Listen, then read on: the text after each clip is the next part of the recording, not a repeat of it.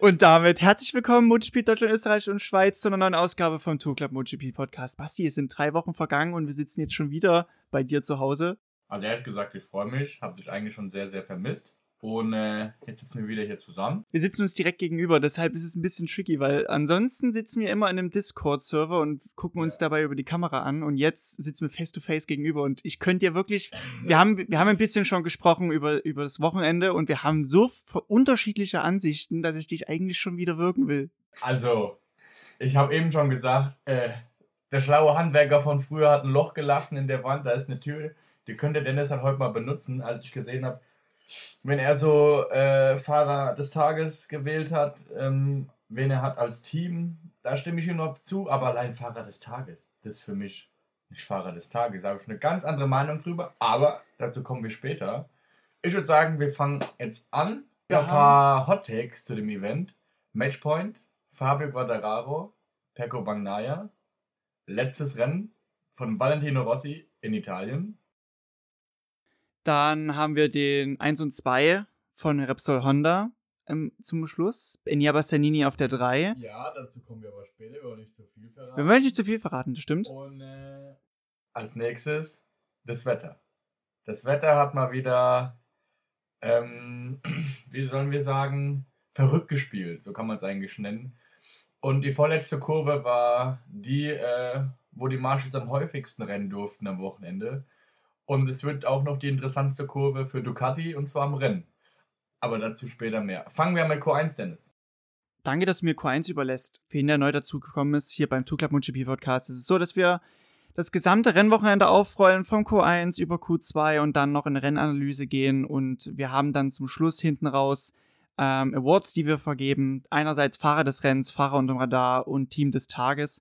Fahrer unterm Radar, kurz zur Erklärung, das bedeutet der Fahrer, der ein gutes Ergebnis rausgeholt hat, aber das einfach so ein bisschen im Trubel untergegangen ist. Und der Trubel war ja rigoros das gesamte Rennwochenende angefangen. Die neuen News um RNF, die ihr neues äh, Fahrerline-Up bestätigt haben mit Andrea Dovizioso und Darren Binder. Dann zehn Jahre Marco Simoncelli, der Samstag, der Sonntag. Es ist spät. Ich bin nämlich gerade aus Misano zurückgekehrt, weil ich war vor Ort und du hast schon angesprochen, das Wetter hat verrückt gespielt und der Samstag war der schlimmste Tag eigentlich, weil ich saß auf der Tribüne.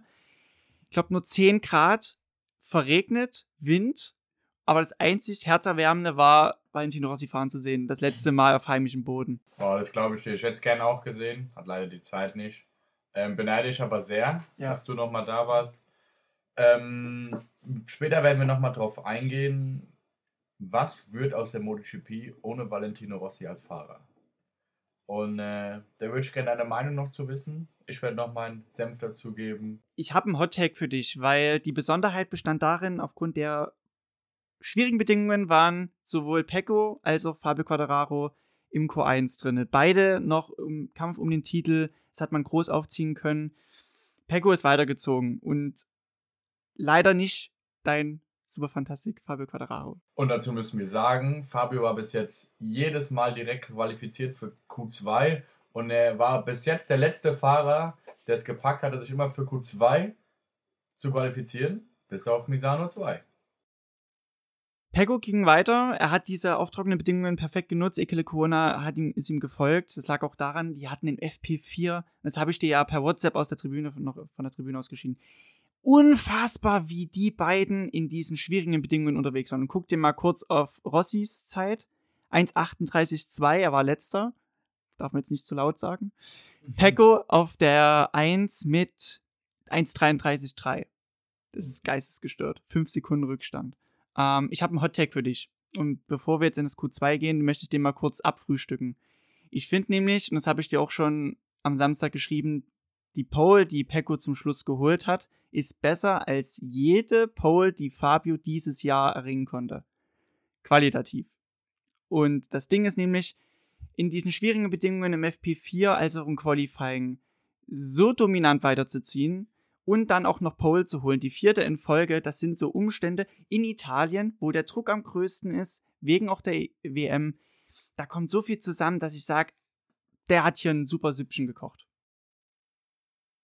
Du, wie man, wie man jetzt schon über die letzten Folgen so ein bisschen äh, raushören könnte, sitzt der Dennis hier als kleiner Pecco-Fan Und dann äh, komme ich als Fabio-Fan, ist immer ganz lustig eigentlich, wenn mal drauf eingeht. Wir sagen dann, der macht das, der hat das so gemacht, das und das passiert. Nein, dann sagt einer wieder, oh nein, es war so, erzähl doch nicht, was ist los mit dir? Und es ist einfach immer wieder herrlich. Aber ich würde sagen, du gehst jetzt nochmal auf äh, Q1 ein, was genau passiert ist. Und ähm, gehst einfach nochmal die Ergebnisse durch. Dann steigen wir knallhart in Q2 über. Okay, Pecco zog weiter, 1,33,3. Lico Corona blieb auf Platz 2 hat sich also demnach diesen zweiten Spot gesichert, den eigentlich Quadraro gebraucht hätte, um eine bessere Ausgangsposition für den Sonntag äh, zu haben. Alex Rins blieb auf der 13 übrig, äh, vier Zehntel Rückstand, also Pecco und Ike Lecona, wie ich schon bereits erwähnt habe, waren in ihrer eigenen Liga im Q1. Quadraro ein wichtiger Punkt, weil du hast schon gut aufgerollt. Erstes Mal kein Q2 für ihn und er war seit der dritten WM-Station immer in der ersten Reihe.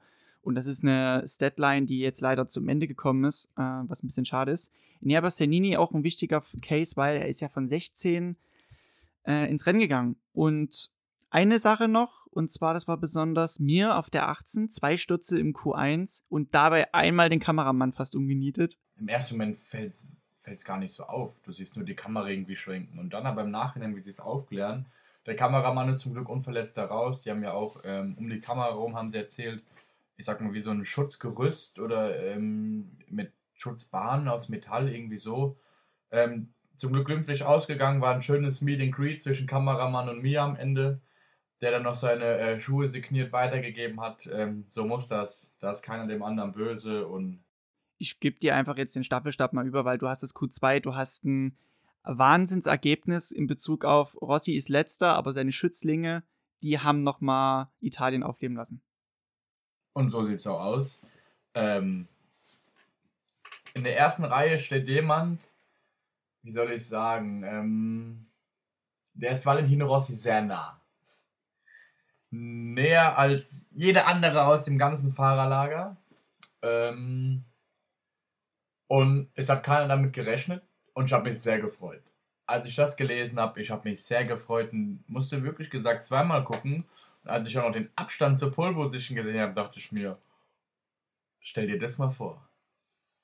Er hätte die Zeit, die er da verloren hätte, gepackt.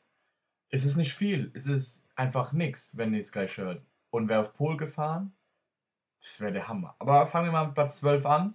Ähm, Platz 12 war unser Jorge Martin auf Ducati.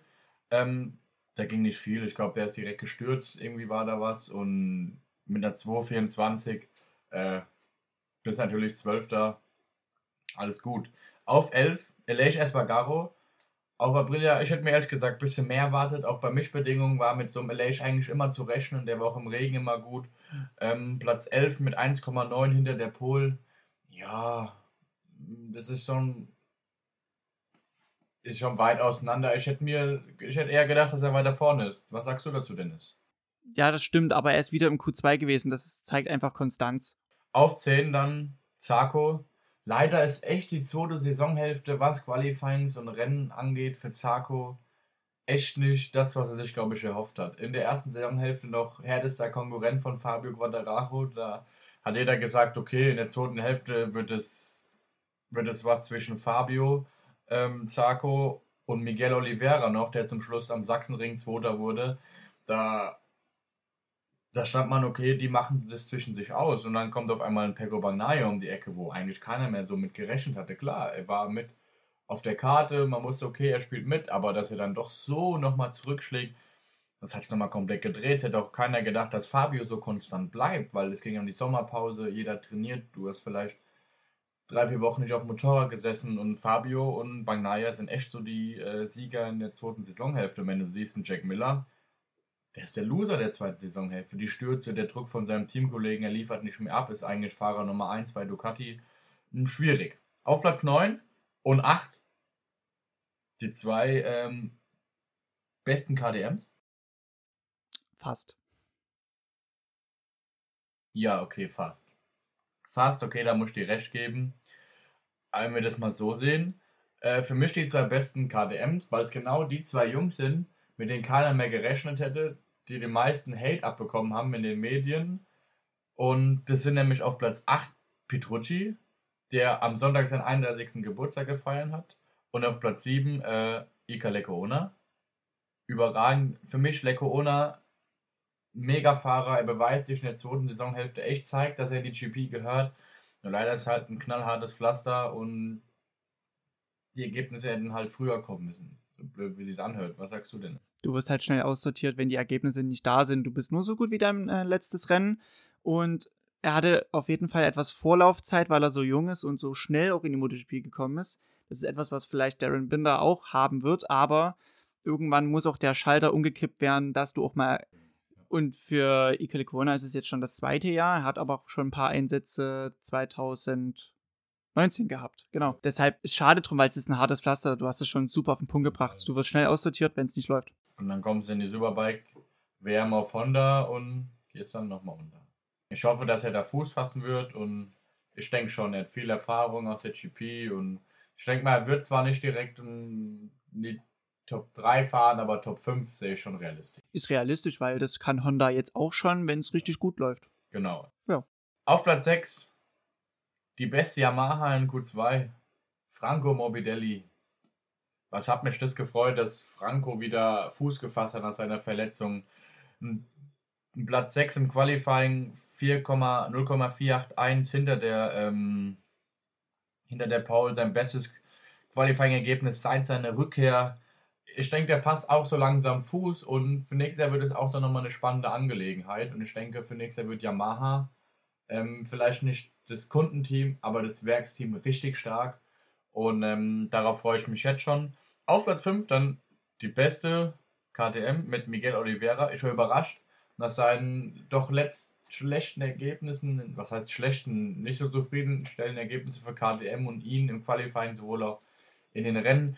Jetzt ein fünfter Platz. Ähm, das erste Mal Q2 seit Österreich 2. Und ähm, ich habe mich gefreut und habe gehofft, dass da vielleicht nach vorne wieder mehr möglich ist. Dennis, was sagst du zu Oliviera. Er war in allen Bedingungen stark, genauso wie die, seine Markenkollegen Lecona und Petrucci. Gerade die beiden sind ja für solche Bedingungen immer zu haben, aber auch Oliveira, der war punktuell immer vorne mit dabei und ich muss sagen, diese vier Rennen, wo es jetzt nicht so gut lief, wo einfach so eine kleine Dürreperiode war, die haben ordentlich reingehauen aber er war jetzt endlich wieder mal bei 100 Prozent, so hat er es zumindest beurteilt. Er war jetzt wieder so konkurrenzfähig, dass er sagt, hey, ich kann wieder normal pushen und bin nicht lidiert unterwegs. Platz 4 kann ich dir jetzt direkt überhänden. Starkes Ergebnis, oder? Von wem? Paul Espargaro auf Honda, stark. Sein normaler Durchschnitt ist äh, Platz 10 im Qualifying, jetzt Platz 4. Was dann noch im Rennen kommt, ähm, kriege ich jetzt schon wieder Gänsehaut, auch wieder geil das Wochenende hat so viele Highlights. Man weiß gar nicht, wo man anfangen und aufhören soll. Und einfach, ich habe mich einfach so sehr gefreut für Paul Espargaro. Ähm, 0,26 hinter der Polzeit. Alles richtig gemacht. Ich denke, ähm, er war einer der glücklichen Personen aus dem Q2. Er ist zufriedenstellend ins Bett gegangen, hat sich auf den Rennsonntag gefreut. Jetzt kommt eigentlich schon das erste Highlight, und das ist am Samstag und es ist der Drittplatzierte. Und das ist Luca Marini. Luca Marini auf Ducati, oh, da kriege ich Gänsehaut am ganzen Körper. Wahnsinn. Ähm, ist sein vierter Q2-Auftritt auf Platz 3, Front Row in Misano, bei Misano 2, letztes Rennen von Valentino als Halbbruder in der ersten Reihe. Und dann noch im Rennen, erste Reihe mit einem Special Design für Valentino Rossi in Neongelb mit Aufschrift, mit Aufschrift Danke Rossi auf Italienisch. Wahnsinn. Also als ich das gesehen habe, dachte ich mir, oh, so eine schöne Geste. Dennis, was sagst du zu dieser Special Livery von VW46? Bin fast gekommen. ich bin fast gekommen und die Fahrer waren immer zu erkennen. Das sah auch so ein bisschen aus wie so ein. Du spielst, du spielst zum Beispiel GTA und dein Charakter sieht gerade komplett nicht für die Situation entsprechend aus. so ungefähr. Wunderbares Design. Neongelb, super auffällig und knallig gelb, aber du musst eins noch mit erwähnen bei Marini, er war der beste Independent Rider unter allen Fahrern und wir reden ja, sag ich mal, von einer Konkurrenz wie Zarko, Martin, ja. die ja fürs Qualifying eigentlich immer vorne ja, gesetzt sind, seinen Teamkollegen geschlagen, ich glaube auch mit äh, der wenigen Male, weil ansonsten hat immer Bastianini die Überhand. Und jetzt müssen wir ja nochmal kurz schauen. 0,085 findet der Pol. Stimmt. hätte er ein Zehntel rausgefahren dieser Runde, hätte er einfach die Pole geholt. Stell dir das mal vor. Wir reden von Zentimetern, die auf die Pole gefehlt ja. haben. Ja, es ist. das ist einerseits frustrierend, andererseits so schön zu sehen, dass er jetzt endlich auch mal in der Front Row ist, zeigt, dass er in die GP gehört, weil der Moto2 war ja halt konstanter. Und ähm, das hat mich auf jeden Fall gefreut. Auf Platz 2 in 1, Doppel Ducati. Also die erste Reihe ist komplett Ducati, das fällt mir jetzt erst auf. Mhm. Das ist das erste Mal überhaupt in der MotoGP-Geschichte, dass es so gekommen ist. Sau cool. Und auf Platz 2 haben wir Miller mit 0,02500 der Pol, der bestimmt wieder das Kotzen gekriegt, als er auf die Tafel geguckt hat. Schon wieder dieser Kack Pecco hat er sich gedacht. Und auf Platz 1 Pecco Bagnaya, vierte Pol, zweiter BMW M Award. Ähm, aber der ganz klar geht der BMW M Award dieses wie, Jahr wieder an Fabio Fast Fantastique. Wir haben noch zwei Rennen. In Portimao bin ich mir nicht sicher. Da war Pecco letztes Jahr schon stark. Fabio war stark. Ich glaube, er hat sogar gewonnen. Fabio hat das Rennen gewonnen und Pecco hatte aber eigentlich die Pole und die wurde ihm doch wegen Track Limits abgeluchst. Genau, und er ist Fastest Lap gefahren. Und das wird auch noch spannend. Und in Portimao hat nämlich letztes Jahr Fabio den BMW gewonnen, kannst du noch erinnern. Mhm. Und er ging ja dann an seinen Papa. Jetzt würde ich mir ja wünschen für ihn für ein perfektes Jahr, äh, dass er auch mal so ein Auto fahren darf. Ne?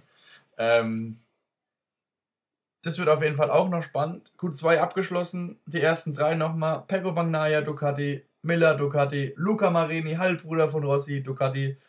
Kommen wir zum Rennen, Dennis. Mist, wir haben jetzt so die Aufgabe, dieses Rennwochenende im Rennen nochmal zu analysieren. Und bei Rossi, alle waren bei Rossi und Videos, Bilder gemacht.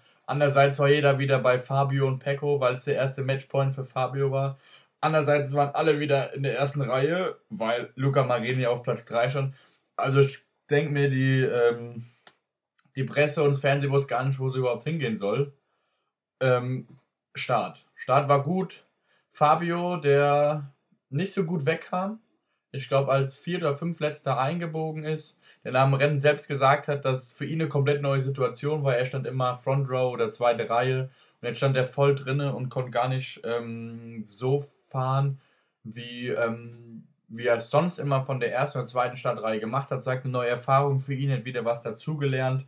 Ähm, hat dann aber auch ein Top-Rennen gefahren, dazu später aber mehr. Bagnaia, der sofort mit Miller und äh, Marc Marquez die Flucht ergriffen hat. Ein, ein Luca Marini, der es leider nicht halten konnte am Anfang, aber trotzdem mitgefahren ist. Dennis, was dir denn noch so aufgefallen? Naja, Pego hatte ja eine Strategie. Er musste das Rennen bestimmen. Er musste versuchen, diese 52 Punkte Rückstand auf unter 50 zu drücken, sodass halt die WM-Entscheidung vertagt wird es war eigentlich klar, und du hast es ja auch in der Tippspielgruppe bei uns auf WhatsApp gesehen, jeder hat auf Pecco gesetzt. Ich habe sogar noch den Bonus gesagt, okay, Fabio wird es nicht machen, weil es ist relativ unwahrscheinlich, wenn du von 15 startest, im Falle von Fabio, und sein, dein direkter Konkurrent startet von Pole, er führt das Rennen an zu Hause, hat das schon mal gewonnen.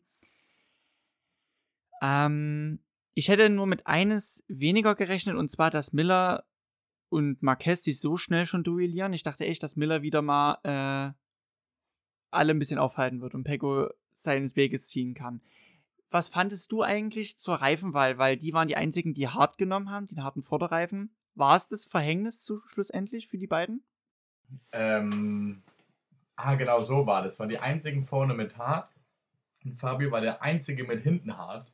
Ist der einzige, der hinten hart gefahren ist, weil er sich gedacht hatte, wenn die Sonne jetzt aufreißt über die Renndistanz, kann das eventuell nochmal einen Vorteil bringen. Und genau äh, eine halbe Stunde vorher zieht es aber wieder zu. Und ich saß auch auf der Tribüne, mir auf einmal war wieder arschkalt und die Temperaturen sind wieder runtergegangen. Ja, und ähm, dann Runde 4 oder 5 war es, 4, 5, 6, stürzte auf einmal Jack Miller. Traurig. In der in der vorletzten Kurve, in der schnellen Links, aber genau in einer Phase, wo ein Marc Marquez viel Druck gemacht hat wo du gesehen hast, dass Pego Bagnaya versucht hat zu flüchten, aber auch Marc Marquez ähm, das gesehen hat, gerochen hat. In dem Moment, wo Marc Marquez eigentlich attackieren wollte, stürzt Jack Miller, scheidet schon wieder aus dem Rennen aus, zerlegt die Karre wieder im Kies, geht wieder mit dem Nuller da raus. Im, Hin im, Im Mittelfeld siehst du dann, wie auf einmal Fabio Quadraro anfängt, peu à peu die Leute zu überholen, sich nach, vor zu, nach vorne zu fahren. Es wird immer spannend. Alleine die Tabellenrechnung in meinem Fernseher. Ich habe sie von zu Hause geguckt und immer wieder gerechnet, Live-Tabelle, was passiert jetzt? Und dann wo immer spekuliert, oh, was passiert, wenn das jetzt eintrifft. Ähm, Pecco gewinnt, was passiert dann bei Mischbedingungen in Portimao und, und so weiter und so fort. Und dann hatten wir aber auch im Mittelfeld einen sehr spannenden Zweikampf, äh, nicht Zweikampf, Gruppenkampf zwischen Rins, Elijah Espargaro, zwischenzeitlich auch Quadraro Sarko, Vinales, Marini. Das waren so die Jungs, die sich im Mittelfeld schön ähm, bekämpft haben, spannende Zweikämpfe hatten. Sah gut aus. Ähm, interessanterweise auch Rossi wurde echt angefeuert. Er war ja die ganze Zeit letzter und vorletzter. Und selbst im FP4, wo er wirklich gar nichts gerissen hat, im Q1, wo auch nichts, aber auch wirklich gar nichts zusammenlief, die sind wirklich äh, von den Plätzen gerissen worden. Und ähm, was bei, was mir noch aufgefallen war, war Bastianini. Er war, glaube ich, 18. nach dem Start. Und jetzt guck mal auf das Rennergebnis. Wir reden ja einfach davon, dass er sich das komplette Feld als Rookie gearbeitet hat. Einfach mal sagen, gehen wir mal die Top 10 durch. Wir können es mal machen, weil wir haben jetzt schlussendlich die Situation, wer im Titel steht. Noch, dazu kommen wir gleich noch, nicht zu viel verraten. Gut. Fangen wir an mit Top 10.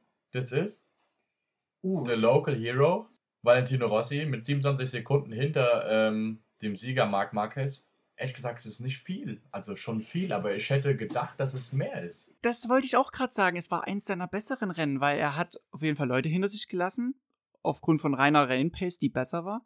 Und 27 Sekunden, klar, bei 20 Runden. schneller als sein Teamkollege Dovizioso. Waren's? Es waren 27 Sekunden. Das heißt, eine Sekunde pro Runde hat er verloren. Könnte mehr sein aber er war auch lange im Kampf mit dabei, wo, den du gerade beschrieben hast, mit der Espargaro, ja. Quadraro, Rins. Der war immer in Schlagdistanz, der war eigentlich nicht abgeschrieben. Und ähm, eine Sache noch, ihr müsst euch vorstellen, in der letzten Runde, wo vieles sich überschlagen hat, ist ein bisschen untergegangen, dass Rossi und Binder im Zweikampf ähm, jetzt mal eine Entscheidung ran musste, wer gewinnt das Ding unter den beiden in der vorletzten, nee, drittvorletzten Kurve, Rossi stellt sich in rein, überholt Binder, die gesamte Tribüne schreit alles zusammen, was zusammen zu schreien geht, als würde Rossi gerade die WM nochmal für sich entscheiden. Einfach nur, damit er auf Platz 10 fährt. Das hat uns allen so eine Freude gemacht. Ich habe selber laut geschrien, weil ich so, das hat, das war halt so diese... Dieses Feeling einfach nochmal da, da überholt der neunfache Weltmeister in der letzten Runde nochmal einen Binder das war einfach nochmal wie so ein kleines Highlight gesetzt. Top 10 Ergebnis. Drittes Top 10 Ergebnis in diesem ja. Jahr. Ja, es ist auch so eine Sache, ich bin ja mit Rossi aufgewachsen. Das, er hat mich in den Sport gebracht und ich hatte auch das Glück, äh, früher noch Rossi in seiner Hochzeit erleben zu dürfen, wo er um Siege gefahren ist. Ähm, Gerade, ich erinnere mich immer gerne an Brünn zurück, wo ich im C-Block saß und Rossi zugeschaut habe. Durfte ich glücklicherweise dank meiner Eltern, die mich da mitgenommen haben. Und jetzt das allerletzte Rennen auf heimischem Boden nochmal mitzuerleben und dann noch so eine schöne Rennsituation, die mich so. Da geht es nicht drum, welchen Platz es ist, Nein. da geht es einfach nur um die Geste, um nochmal diesen, diesen Willen in der letzten Runde auch nochmal eine Jungspund zu holen. Das ist einfach herrlich. Machen wir auf Platz 9 weiter. Marini leider konnte nicht die Top 5 fahren. Ich hätte es mir gewünscht. Ähm, ja, was heißt unrealistisch? Er hat es gut gemacht, er ist ein gutes Rennen gefahren, hat wieder einen Schritt nach vorne gemacht, war selbst auch sehr unzufrieden, sagt er nach so einer Startposition, kann ihn gut verstehen. Trotzdem hat er wieder einen Schritt nach vorne gemacht. Ich freue mich auf nächstes Jahr mit im Team vom Rossi würde er starten, ähm, obwohl er noch gar nicht bekannt gegeben hat, wer der zweite Fahrer ist. Das ist halt aufgrund der unsicheren Situation mit dem Sponsor geschuldet, weil der Aramco-Sponsor, dieser ja. Scheich, das ist gar nicht so sicher momentan. Und die versuchen gerade noch das Geld zusammenzufinden und deshalb warten die noch einen kleinen Moment. Aber ich glaube, da wird fahren Besecki und. Äh Können wir uns jetzt schon drauf festlegen, das wären die höchstwahrscheinlich. Oder ich würde einfach noch jemanden aus der Moto 3 mit hochnehmen, wie bei Binder, weil. Ja, weil. Warum nicht, ne? Warum nicht? Nee, Spaß beiseite, aber ich denke, die zwei wird auf Platz 8 und 7 dann die Aprilia-Jungs. Ähm, Vinales auf Platz 8. Top 10 mit der Aprilia der ist so ähm, undercover gefahren, fand ich so ein bisschen. Also du hast so das Rennen gesehen, aber es ist mir gar nicht so aufgefallen, dass der so mit im äh, Geschehen war eigentlich. Und wenn du gerade mal guckst, er war 18 Sekunden hinter, hinter dem Sieg für sein viertes oder drittes Mal auf Aprilia. Der ist die viertschnellste Rennrunde gefahren. Erstes Mal Top 10. Dann gerade nochmal zwei Zehntel hinter seinem Teamkollegen über Startziel gekommen. Was für einen Riesensprung nach vorne gemacht. Weil Marini hatte Medium-Medium verwendet, das war eben sein Verhängnis. Und Vinales, der hatte sich durch das Feld gearbeitet, weil er war auch, es waren Dovi, Rossi und Vinales waren die letzten drei. Also er war hinten. Ja. Und in Misano zu überholen ist schwierig, weil es ist eine sehr kurvige Strecke. Schnell und eng vor allem. Es ist nicht so breit wie zum Beispiel Sepang, wo man jetzt eigentlich gewesen wäre zu der Zeit. Und ich war da echt überrascht, dass Vinales so reinhalten konnte und sich auch nie runterkriegen ließ. Guck mal, Vinales ist auch ein ziemlicher Kopffahrer, der. Auf jeden Fall, dann hat er vor ein paar Wochen noch seinen äh, kleinen Cousin verloren. Das ist alles nicht so einfach gerade. Jobwechsel ist immer nicht leicht. und ähm, Crew Chief auch noch verloren. Das war ja wirklich ein sehr turbulentes Jahr. Wie Ja. so eine Snake. Taylor McKenzie, by the way, der hat ja auch aufgehört jetzt bei der BSB und der hat ein schönes Video gemacht über den Stress, den man um. Jetzt hat er die PSP gewonnen. Ja, Taylor McKenzie, aber sein Bruder Taylor, der Ah, hat aufgehört. Ah, okay. Und er hat es auch gut beschrieben, dass der Stress rundherum wie so eine Art Schn äh, Snake ist. Da ist das Fahren eigentlich das Entspannteste. Ja, Finde ich sogar. du kriegst viel Kritik, wenn es nicht läuft und sowas, musst damit umgehen können, musst aber dann gleichzeitig wieder umsetzen, die Motivation suchen. Viele, die DM fahren, ist es schon kein Hobby mehr, das ist Profisport. Du müsst nun mal voll investieren. Und das Ding ist, ich saß zum ersten Mal äh, wieder auf einer Rennstrecke seit zwei Jahren. Und das erste Mal saß ich auch da und wollte legit diesen Stress wieder haben. Ich war sonst immer cool damit, mit meiner Entscheidung aufzuhören. Aber ich saß da und dachte mir, es ist so stressig es meins sein mag. das ist der Hammer. Aber kommen wir zurück. Auf Platz 6 die beste Suzuki mit Rins Einziger. und auch einzige, da mir leider in Turn 2 gestürzt ist und auch das Geburtstagskind mitgerissen hat, und zwar Petrucci, der am Sonntag 31 Jahre alt geworden ist. Herzlichen Glückwunsch auch von uns, falls du das hören solltest. Ich denke mal ja nicht, aber man kann es immer probieren. Stell dir mal vor, du bist auf einer Birthday-Party und der Typ kommt rein und macht dir den Geburtstagskuchen kaputt, schlägt ihn dir so ins Gesicht und dann. Und du gehst hin, alles cool. Das war cool, die haben sich hier umarmt. Das fand ich, das fand ja, ich direkt legit. nach dem Sturz, alles gut, keinem was passiert. Shit Wochenende wieder für mir. Ich hoffe, dass nächstes Jahr ein bisschen besser klappen wird. Rins auf Platz 6, solides Ergebnis. 17 Sekunden hinter dem Rennsieger. Ähm, ja, Suzuki, ja, brauchen wir nicht viel reden. Es waren Auf und Ab, viel Pech. Ich hoffe mal, sie können sich im Winter erholen, viel testen und haben für nächstes Jahr ein besseres Paket oder zwei konstantere Fahrer im Team. Ähm, nein, Spaß beiseite. War halt nicht ihr Jahr, das gehört dazu. Letztes Jahr sind sie Erster geworden. Mit Joachim Mir haben einen Weltmeistertitel geholt. Ich glaube, Rins war am Ende auch Dritter, glaube ich. Rins war nicht Dritter, aber er war vorne mit dabei. Er hat gut regelmäßig um Podestplätze gekämpft. Genau. Und das ist leider jetzt gerade noch nicht so möglich. Man sieht es ja mit 17 Sekunden Rückstand. Das ist viel in der MotoGP-Welt. Und ich finde, äh, was sagst du zu den Gerüchten, dass Privio wieder mit Suzuki in Verbindung gebracht wird? Er ist ja momentan Alpine CEO. Ja, von BMW, ne? Oder Ja, was? Alpine. Alpine ist die Rennsportabteilung von, Renault. Von Renault, genau, Ja, genau. so war das. Weil da gibt es ja auch. Ah, nee, M ist ja von BMW. Ja, es gibt Aber auch es gibt BMW. diesen Alpina, genau. Ah, hab ich gerade verwechselt. Nee, ich weiß nicht. Ähm, ich denke, er wird nicht zurückkommen. Er hat alles erreicht, was er erreichen wollte. Er hat einen Titel geholt, alles richtig gemacht. Wird man sehen. Ich hoffe nur, dass sie jetzt mal einen festen Bestandteil kriegen, weil bis jetzt hatten sie ja keinen festen, immer nur so einen ersatzweise, der sich darum gekümmert hat. Ich hoffe, dass sie das sich für nächstes Jahr besser aufstellen können und da wieder geregelteren Ablauf bekommen.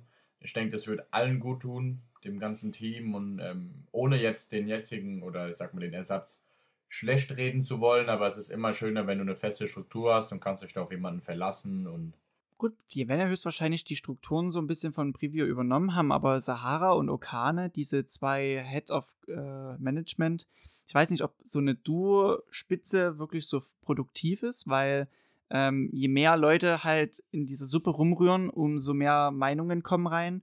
Und so unterschiedlich können sie dann auch ausfallen. Und ich finde, da muss man vielleicht auch jemanden mal haben, der den Balanceakt schafft zwischen beiden Parteien.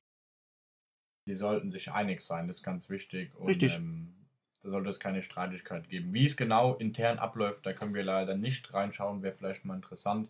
Dazu haben wir leider nicht die Infos, haben schon viel Hintergrundinfos, aber da sind wir dann leider nicht so gut bestückt, was äh, Informationen angeht. Kommen wir aber zu Platz 5.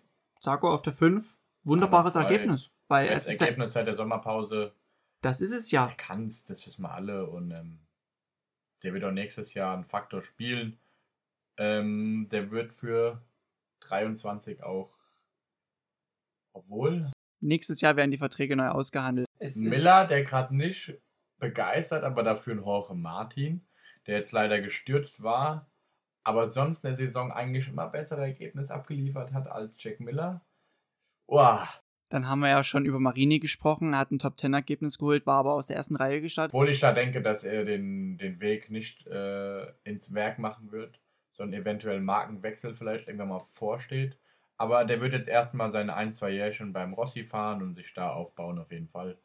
Platz 4, der neue Champion, Fabio Quattararo. Jeder hat sich's gewünscht, es ist eingetroffen. Die Italiener vielleicht nicht, aber sonst alle auf der Welt. Fabio Quattararo ist endlich Weltmeister. Ich krieg Gänsehaut. Und einfach dieser Moment. Ähm, es ist einfach, wir bekommen nochmal auf dieses Rennen zurück. Ähm, Miller war gestürzt, Fabio hat sich vorgefahren, war dann Fünfter zwischen ähm, Oliveira und ähm, Oliveira und äh, es, nein, nein, Oliveira und Espargaro, die zwei, die miteinander gekämpft haben. Vorne waren ja Pecco ja. und Marquez und dann kam Quadraro. Bastianini hat ja erst Quadraro in der letzten Runde überholt fürs Podium. Und ähm, Oliveira ist leider gestürzt, aber es hat keiner mitbekommen. Im Fernsehen war nirgendwo irgendwas, hat keiner mitbekommen, dass der auf einmal gestürzt ist. Alle gucken nur so, hä? Fabio ist der Dritter. Also es hat keiner mitbekommen. Es gab kein Video vom Sturz. War es ein Sturz, war es ein technischer Ausfall? Keine Ahnung. Aber auf jeden Fall, um nochmal, ähm, da kommen wir gleich nochmal zu, um auf jeden Fall nochmal einzugreifen. Äh, ich saß hier vom Fernseher und wollte unbedingt, dass Fabio Weltmeister wird. Ich wollte, dass er es jetzt schon macht. Wir haben hier so, wie schon mal angesprochen, so eine Gruppe, wo wir so Tippspiel machen. Dennis schreibt doch den Hot Take rein, Fabio wird nicht Weltmeister. Ich so, oh, du dumme Sau, dachte ich mir so. Da willst du mich schon wieder so ein bisschen ärgern, ne? So, und dann dachte ich so, okay, was muss passieren, dass ähm, Pecco nicht Weltmeister wird? Ich hatte so gesessen, okay, dass er stürzt, will ich eigentlich nicht, weil das, das wünscht man keinem. Wenn er gewinnt, dann hat er gewonnen, dann war er einfach der bessere Fahrer. Wenn er am Ende den Weltmeistertitel holt, dann wäre es auch verdient gewesen. Ich mir gedacht, aber so die Ducati, so ein technischer Defekt ist, da gibt es auch so ein schönes Lied, ne? Ich fahre mit meiner Ducati und meine Ducati mit mir, das Licht geht aus, ich schieb nach Haus, Ducati, Ducati, kaputt, kaputt. Das habe ich mir so ein bisschen erhofft. Ähm, aber auf einmal, vorletzte Kurve, Miller gestürzt, einmal, äh, guck mal, ich bin ganz verwirrt. Bagnaya stürzt, ich schrei rum, Fabius Weltmeister. Was ein Moment, Gänsehaut am ganzen Körper, Kommentatoren auf der ganzen Welt entsetzt, haben sich gefreut, Fabio Weltmeister. Ich will gar nicht wissen, was er. Oh, ich hab Gänsehaut am ganzen Körper, als er vorbeigefahren ist und gesehen hat, ey, das ist ja mein Konkurrent. Ich kann jetzt hinfallen, bin trotzdem Weltmeister. Ich war, hab mich so gefreut.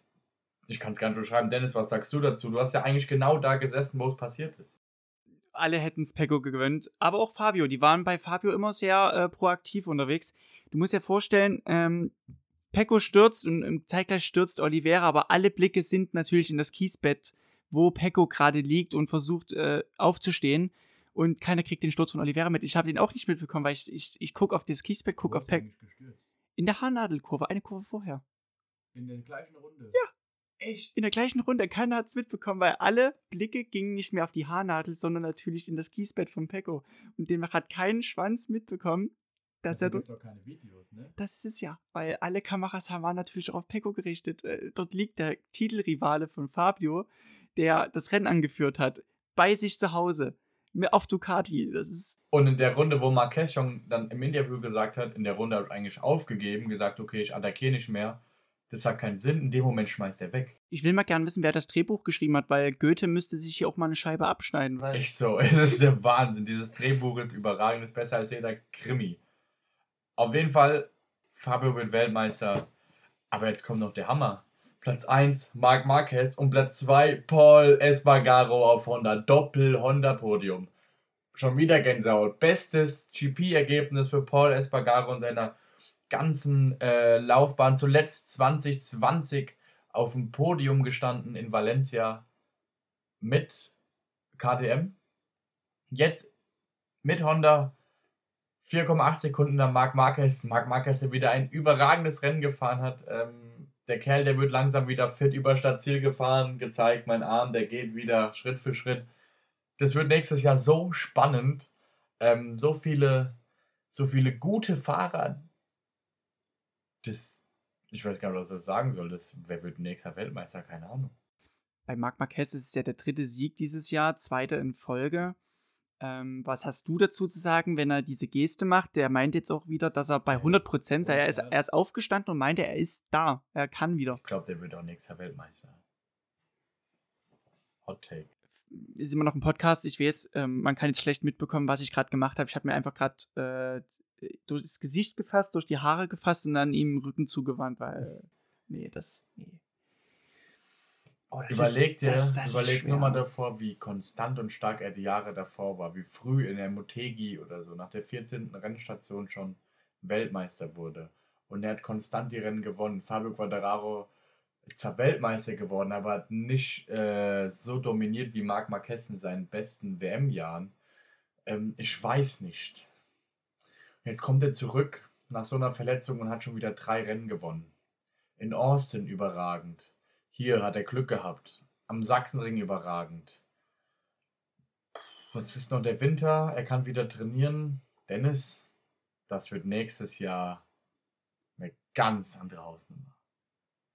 Wenn die Ducati läuft, wenn die Yamaha läuft und die Honda auf Marquez läuft.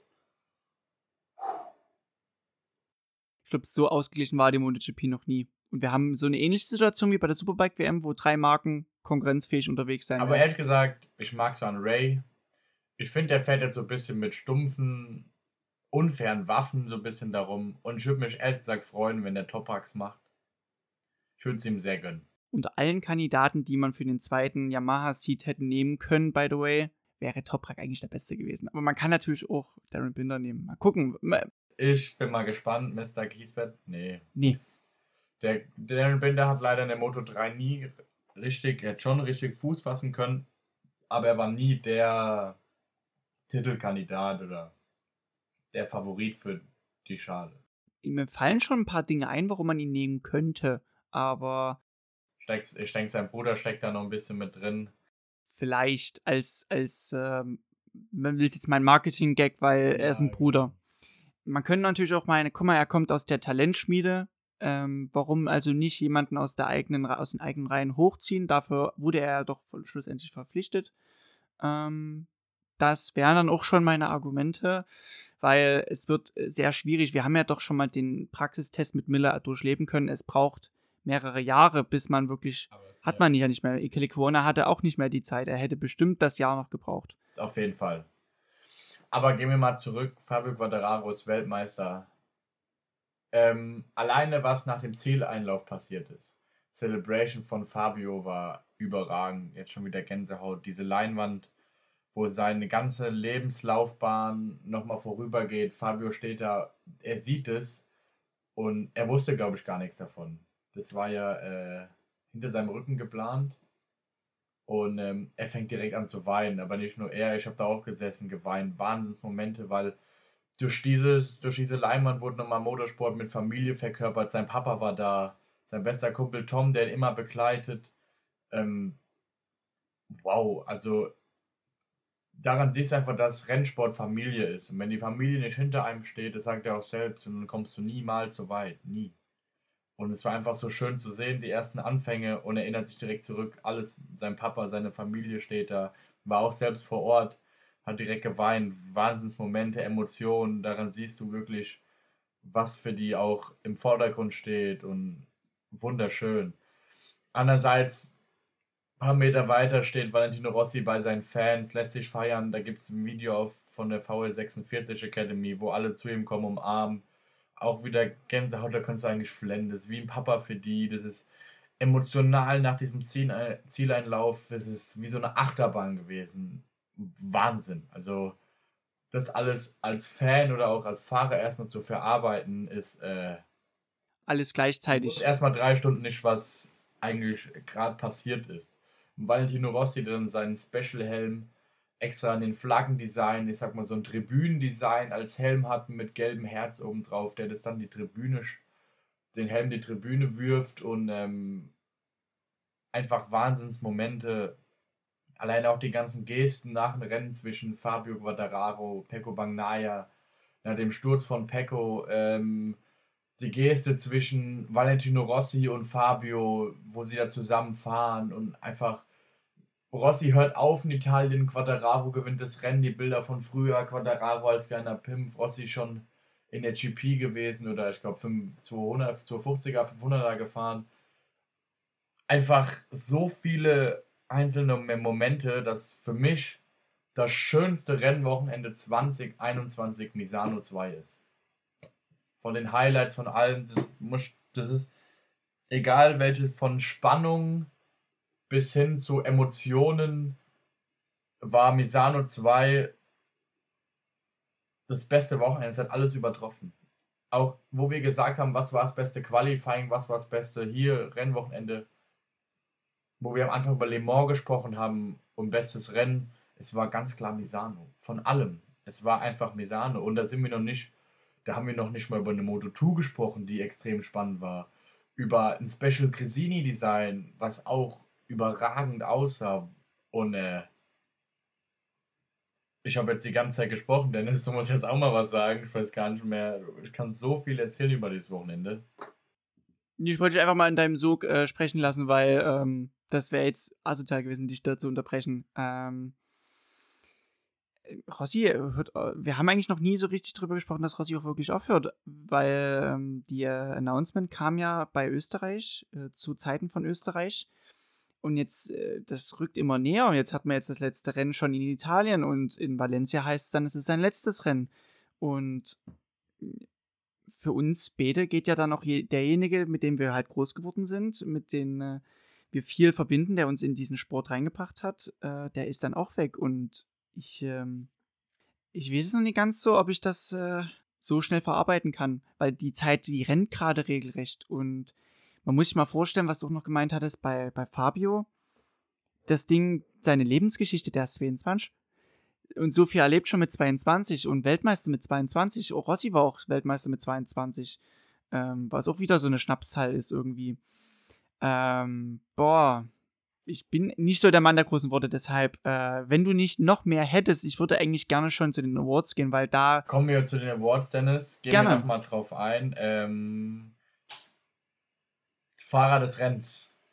Äh, Jede gute Tragödie braucht doch eine tragische Figur und die ist für mich Pego Bagnaya. Er war der Mann der Stunde eigentlich, was das reine Tempo anging. Er war derjenige, der auch sehr viel Druck aushalten musste und der hätte ihm auch standgehalten. Hat er leider nicht. Und ich muss trotzdem sagen, man muss es würdigen, dass er es versucht hat. Er hat es äh, wie ein Mann genommen und ist dann zu ihm gegangen, zu Fabio, und hat ihn gratuliert. Von daher, er ist mein Mann. Also, äh, mein Fahrer des Rennens, Paul Espargaro, Fabio Quadraro, Maverick Vinales und äh, Luca Marini. Das sind einfach die, die mich begeistert haben. Ähm, ich kann dein Argument verstehen mit Pego, aber ehrlich gesagt, er ist der Loser aus dem Rennen. Äh, das ist wie, er hat weggeschmissen, die Weltmeisterschaft weggeschmissen. Das ist wie ähm, ein Reiterberger, der nach dem IDM-Rennen da steht und sagt, IDM-Rennen da steht und sagt, ähm, ich bin Zweiter geworden, ich bin der erste Verlierer. Das habe ich bei Reiterberger immer gefeiert. Also er hat. Äh, ja, okay. Ich kann nicht verstehen, er hat alles riskiert, aber er hat es weggeschmissen. Er hat es einfach weggeschmissen, er ist gestürzt. Und dafür ist er für mich nicht Fahrer des Rennens. Also Fahrer des Rennens für mich ein, der eine besondere Leistung gebracht hat. Ohne es zu schmälern, dass er ein Top-Rennen gefahren aber er hat es weggeschmissen. Er hat das Motorrad im Kiesbett versenkt. Ich könnte auch sagen, Jack Miller ist mein Fahrer des Rennens die ersten fünf Runden, aber er es ja auch weggeschmissen. Deshalb bin ich da ein bisschen anderer Meinung. Fahrer unterm Radar, für uns beide klar. Ganz klar. Wir reden ja von dem Top-10-Ergebnis. Das klingt bei Valentino Rossi eigentlich nicht nach so viel. Aber wir haben das schon gut analysiert und ich finde es schön, dass du es auch so gesehen hast. Der war eigentlich da. Der war gar nicht so schlecht und er ist super gefahren, weit auch in der Gesamtzeit schneller als beim ersten Misano-Meeting. Es äh, sind auch die Emotionen, die mitgespielt haben. Er hat auch noch eine Trophäe, eine Ehrentrophäe erhalten. Ich habe auch eigentlich. So schwer war, dass er kaum heben konnte. ich wollte eigentlich noch die Rennstrecke stürmen, da haben auch, darauf haben auch alle irgendwie auf der Tribüne gewartet. Es ging dann aber leider nicht, weil extra für die äh, Zeremonie die Startzielgerade geblockt werden musste. Und ich finde es schön, er hat in seinem letzten Rennen wenigstens eine kleine Trophäe erhalten. Das ist so ein ja, bisschen nee. wie früher beim Fußball, wenn du halt trotzdem den kleinen Pokal ja, bekommen hast. So der, schön, dass du dabei warst, Pokal. Du hast mitgemacht, ja, genau. Pokal, genau. Team, Team des, Tages. des Tages sind wir uns auch einig, Dennis. Repsol Honda. Da geben wir uns die Hand drauf. Doppel-Honda-Sieg, da freut sich Japan, da freuen sich alle. Ähm, alles gut. Jetzt geht's nach Portimao. Ist es, glaube ich, jetzt schon am Wochenende? Hm, wenn, ist es erst nächste Woche, aber. Ja, genau. Wir brauchen, glaube ich, auch mal eine Woche Pause, weil. Ja, wir müssen es erstmal verarbeiten. Ähm, ich selbst habe die Woche Prüfung. Ich werde auch noch ein bisschen lernen. Dennis, freue mich schon, dass du hier bist. Wir werden jetzt noch ein bisschen die Zeit genießen. Du, Basti, ich wünsche dir viel Spaß bei deiner Prüfung, weil äh, er ist ja jetzt Meister geworden, der Fabio. Du musst also auch mal Meister werden. Ja. Feinwerkmechaniker, Meister. ne, der war gut. Dennis war wieder schön. Äh, ich denke, wir sollten das noch alles ein bisschen verarbeiten. Und wir freuen uns auf Portimao. Es geht weiter an Fabio ohne Druck. Gespannt, wer Zweiter wird. Gespannt, wer Moto 2 gewinnt. Gespannt, wer Moto 3 gewinnt. Da werden wir bestimmt auch nochmal drauf eingehen, wenn es soweit ist. Ähm, bis dahin, bleibt gesund und drop the mic. Ciao.